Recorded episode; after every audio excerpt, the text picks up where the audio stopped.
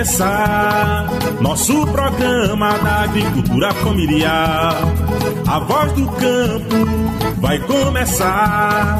Nosso programa da agricultura familiar. Betap Sindicato vivo com sua ação, fazendo um diálogo com a população. Betap Sindicato vivo com sua ação, fazendo um diálogo com a população.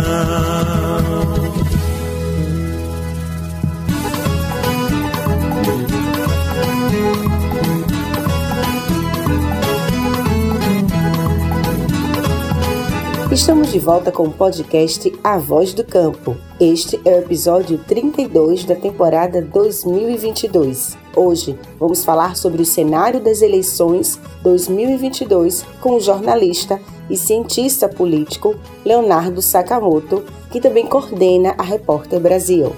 O nosso papo acontece a cada 15 dias, quando lançamos novos episódios sobre temas de interesse da população do campo e também da cidade.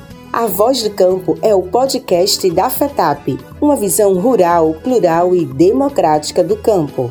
No programa de hoje, vamos falar sobre o que está em jogo nas eleições 2022, na semana em que o assassinato do Marcelo Arruda, em Foz do Iguaçu, no Paraná, pelo agente penitenciário federal e apoiador do presidente Jair Bolsonaro, Jorge Guaranho, chocou a todos e todas e acendeu um alerta sobre a violência política.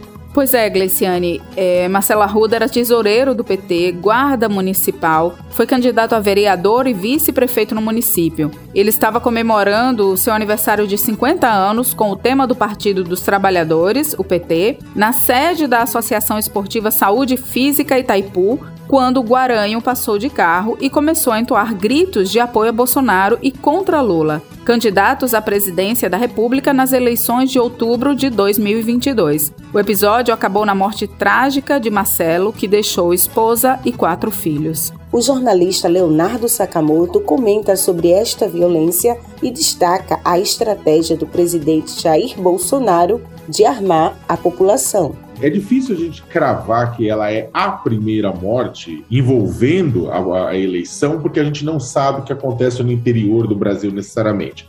Pode ter acontecido outras mortes, mas essa é a primeira morte que veio a público nesta eleição.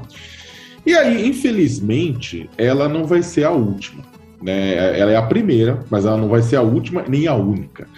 Não é a primeira vez em que a morte em eleição, a gente lembra o que aconteceu em, em 8 de outubro de 2018, quando Moa do Catendê, um músico de Salvador, ele, no, logo depois da votação do primeiro turno, houve uma discussão dele num bar que ele estava com uma, um bolsonarista e o bolsonarista acabou puxando a peixeira, esfaqueou ele, matou o Moa.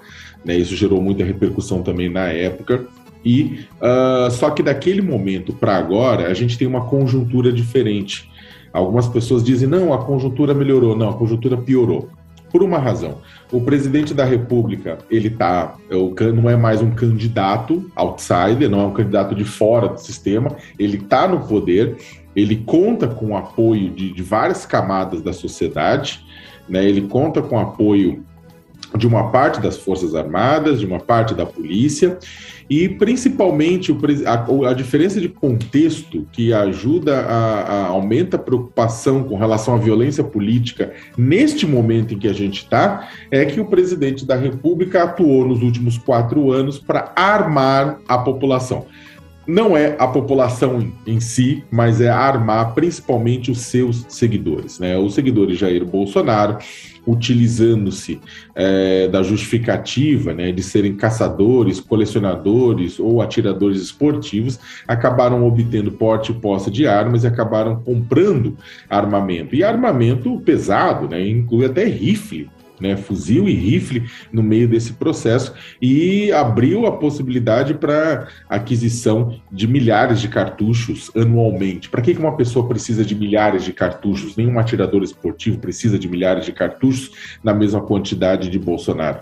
Então, só que o que acontece é que isso faz parte de um planejamento do presidente que nunca deixou isso escondido. E também defendemos que um povo armado jamais será escravizado. A maior parte da população brasileira ela discorda dessas declarações. a pesquisa Datafolha divulgada agora neste mês mostrou que mais de 60% da população não acredita que um povo armado jamais será escravizado e é contra o armamento da população, ao contrário do que o presidente falou. Só que isso pouco importa, né? O objetivo do presidente Jair Bolsonaro foi, desde o começo, manter engajado, manter fortemente engajado uma parcela dos seus seguidores e isso é, é, é bastante interessante. O, o, presidente Jair Bolsonaro, todo, todo desde que, na verdade, desde a campanha de 2018, ele é, ele tem conclamado os seus seguidores para se manterem numa, num estado de constante excitação, num, num, estado de constante beligerância. Né? Ele alimenta os fiéis dele com uma retórica de que estão numa guerra do bem contra o mal. Em seus discursos, Bolsonaro fala da guerra do bem contra o mal, em que ele se coloca como bem, e todos e todas que pensam ao contrário dele são o mal. Dessa forma, Bolsonaro se coloca como líder de uma missão divina e alimenta seus seguidores de valores excludentes, inclusive de que vale a pena pegarem armas para matar e morrer. Uma pesquisa recente do Instituto Datafolha revelou que 17% da população, que representa 36 milhões de pessoas, acreditam em tudo que Bolsonaro diz. É um número significativo de pessoas engajadas e fanáticas, capazes de reproduzir conteúdos em prol do presidente em frações de segundos e é um pessoal com um comportamento extremamente engajado, é um pessoal fanático com um comportamento engajado. Eles são capazes de produzir e capilarizar rapidamente conteúdos em prol do presidente em redes sociais e aplicativos de mensagem. Eles são capazes de pressionar seus empregados, seus familiares, seus amigos a votarem no presidente. Eles são capazes de encher manifestações de rua, como aquelas previstas pelo bolsonarismo no dia 31 de julho ou no dia e no dia 7 de setembro. E se tudo der errado no voto, eles são capazes de ir às ruas atendendo um chamado do presidente de que as eleições teriam sido fraudadas pela urna eletrônica, aquela mentira que a gente conhece muito bem.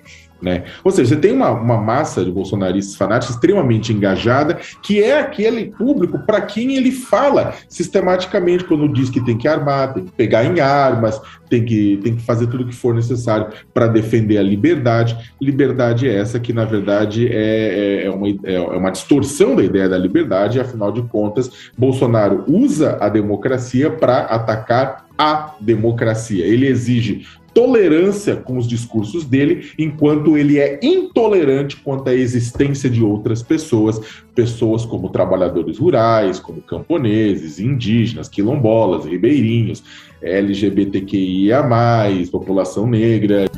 Com a inflação em alta e o aumento da fome no Brasil, Bolsonaro tenta aprovar projetos a menos de três meses da eleição para melhorar sua imagem e sua avaliação com a população. Para os nossos ouvintes entenderem melhor esta discussão no Congresso Nacional, a PEC dos benefícios também é conhecida como a PEC Kamikaze, que aumenta o valor do Auxílio Brasil para 600 reais, amplia o Vale Gás e cria um voucher para os caminhoneiros. A proposta foi aprovada em primeiro turno e segue em tramitação. Num país onde 33 milhões de pessoas passam fome diariamente, esses benefícios são muito importantes. Qual é a questão, Ilka, e todos né, os nossos ouvintes e ouvintes? É que essa PEC ela muda a Constituição e cria um estado de emergência até o fim do ano. Essa medida permite ao governo driblar leis para criar benefícios sociais em ano eleitoral, o que é proibido, e o custo calculado é de 41 bilhões. Exatamente, Gleice. E vale destacar que esses benefícios valem apenas até o final do ano, ou seja, não é suficiente para acabar com a fome. E já existem estudos que mostram que com essas medidas a inflação pode aumentar em 2023.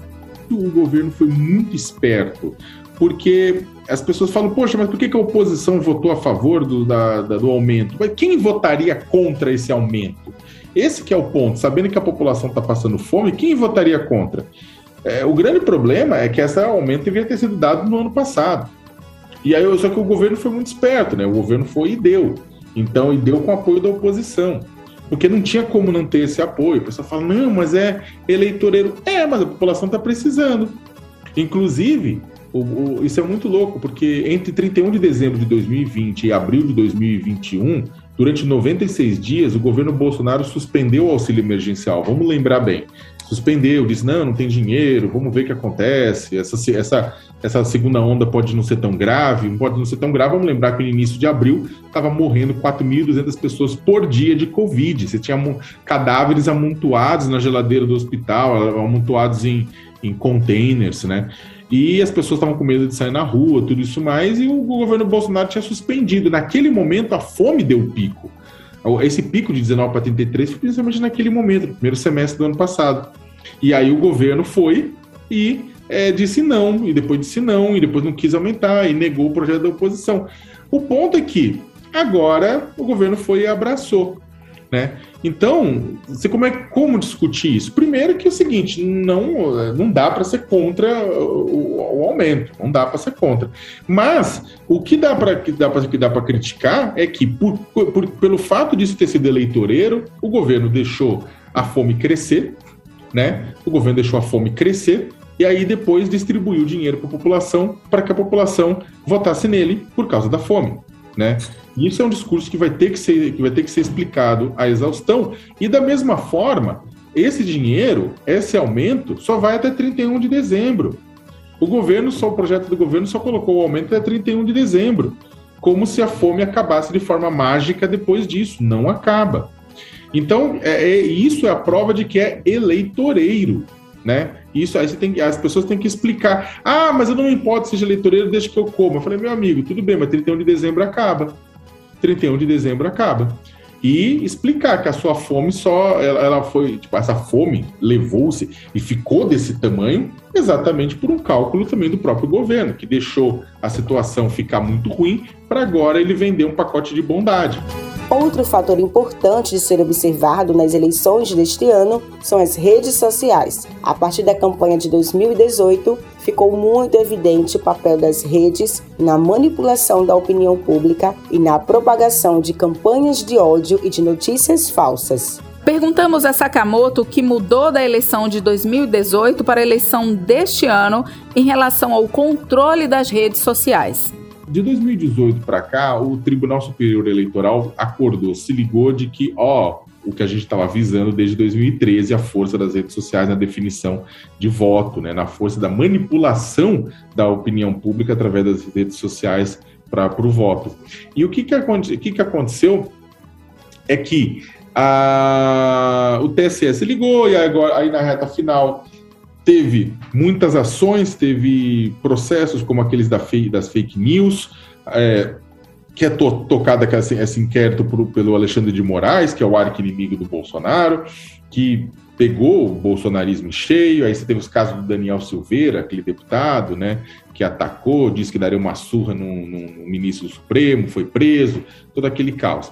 Então o TSE deu uma acordada, fez um monte de acordo com plataformas como Facebook, Google, YouTube, Twitter, WhatsApp, finalmente com Telegram, entre outros. Com TikTok, Instagram, né? O que, que acontece é que esses acordos eles não vão garantir que não tenha fake news nas eleições, até porque é, as plataformas estão sendo bastante criticadas por não aplicarem mudanças mais rígidas que seria necessário, porque elas querem ganhar dinheiro também com o anúncio eleitoral, elas ganham muito dinheiro, elas vão ganhar bilhões nas eleições com os anúncios eleitorais na, no, nessas redes sociais, ou com dinheiro para é, impulsionar postagem, tudo isso. E aí elas, na verdade, tão, prometeram mudar algumas coisas, mas também não muito, digamos assim, né? É, houve mudanças significativas nos últimos anos no WhatsApp, nas, depois das eleições de 2018 no Brasil e na Índia.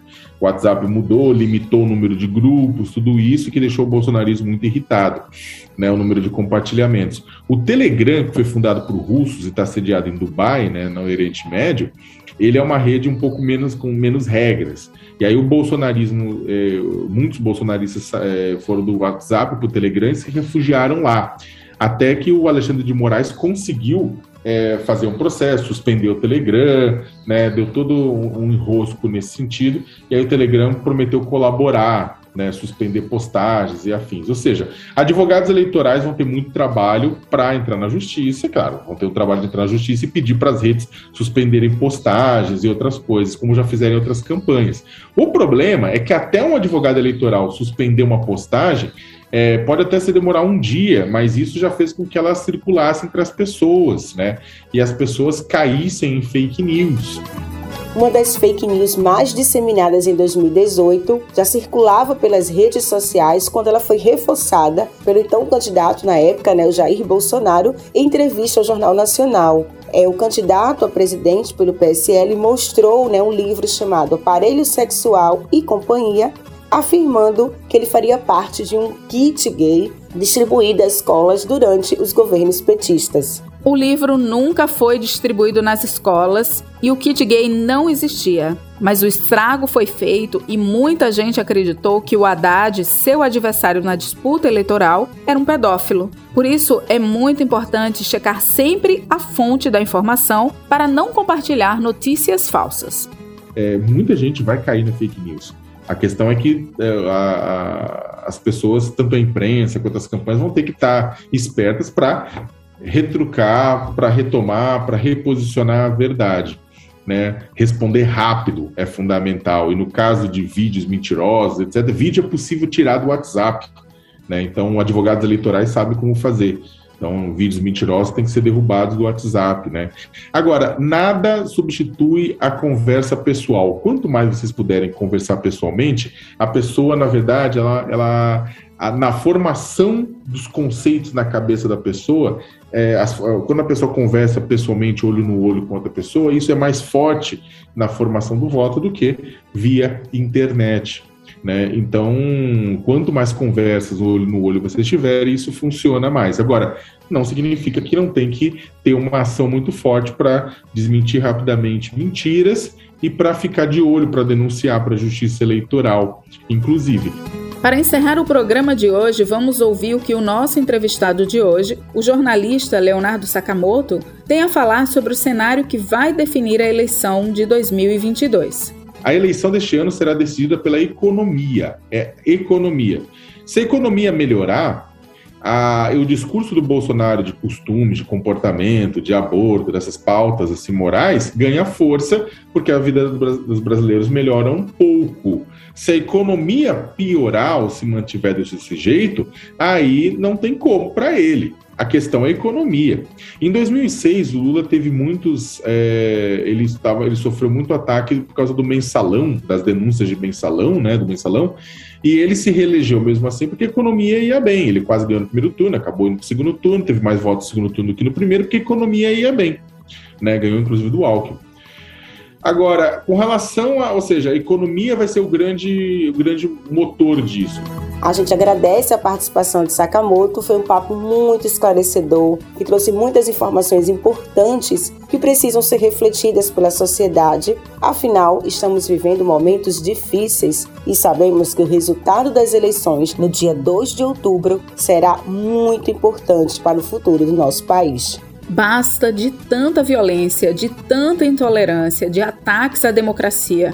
Vamos enfrentar o fascismo e fazer política com amor, a esperança e precisamos atuar nas ruas e nas redes sociais para ter o Brasil feliz de novo. Antes de encerrar, a gente quer pedir para vocês conhecerem os perfis da FETAP nas redes sociais. Entra lá, segue e curte e compartilha com seus amigos esse podcast. É bem fácil de achar. No Instagram é só digitar FETAP underline oficial e no Facebook e YouTube FETAP.oficial. Esse podcast tem produção da Assessoria de Comunicação da FETAP. Roteiro Gleiciane Nogueira. Locução Gleiciane Nogueira e Ilka Oliveira. Montagem e edição PH Assessoria de Comunicação. O podcast está disponível na plataforma digital de música Spotify. É só acessar a plataforma e digitar A Voz do Campo. Obrigada pela companhia. A Voz do Campo vai se despedindo agora, o podcast da FETAP. Até outra hora. Uma realização FETAP Sindicatos e Contag.